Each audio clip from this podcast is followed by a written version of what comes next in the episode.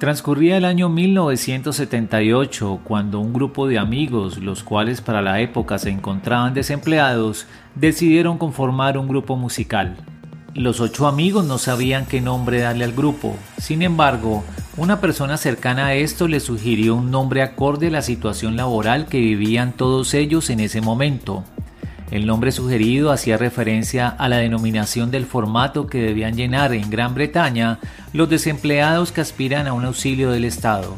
De forma unánime, el grupo adoptó el nombre y número del formato en mención, la sigla UB, que significa Unemployment Benefit, beneficio de desempleo, y el número del formato que es el número 40. Un par de años después llegaría su primer éxito mundial y lo demás es historia.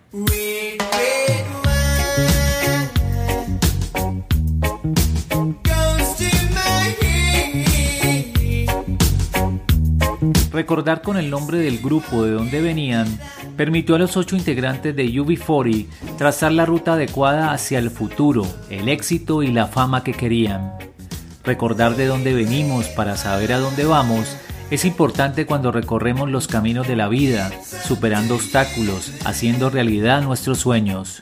Por eso cuando tomes decisiones que incidirán directamente a donde quieres llegar, recuerda cómo empezaste y no olvides lo largo que ha sido el viaje que te llevó a donde estás hoy. Para el podcast El Conferencista Carlos Libreros.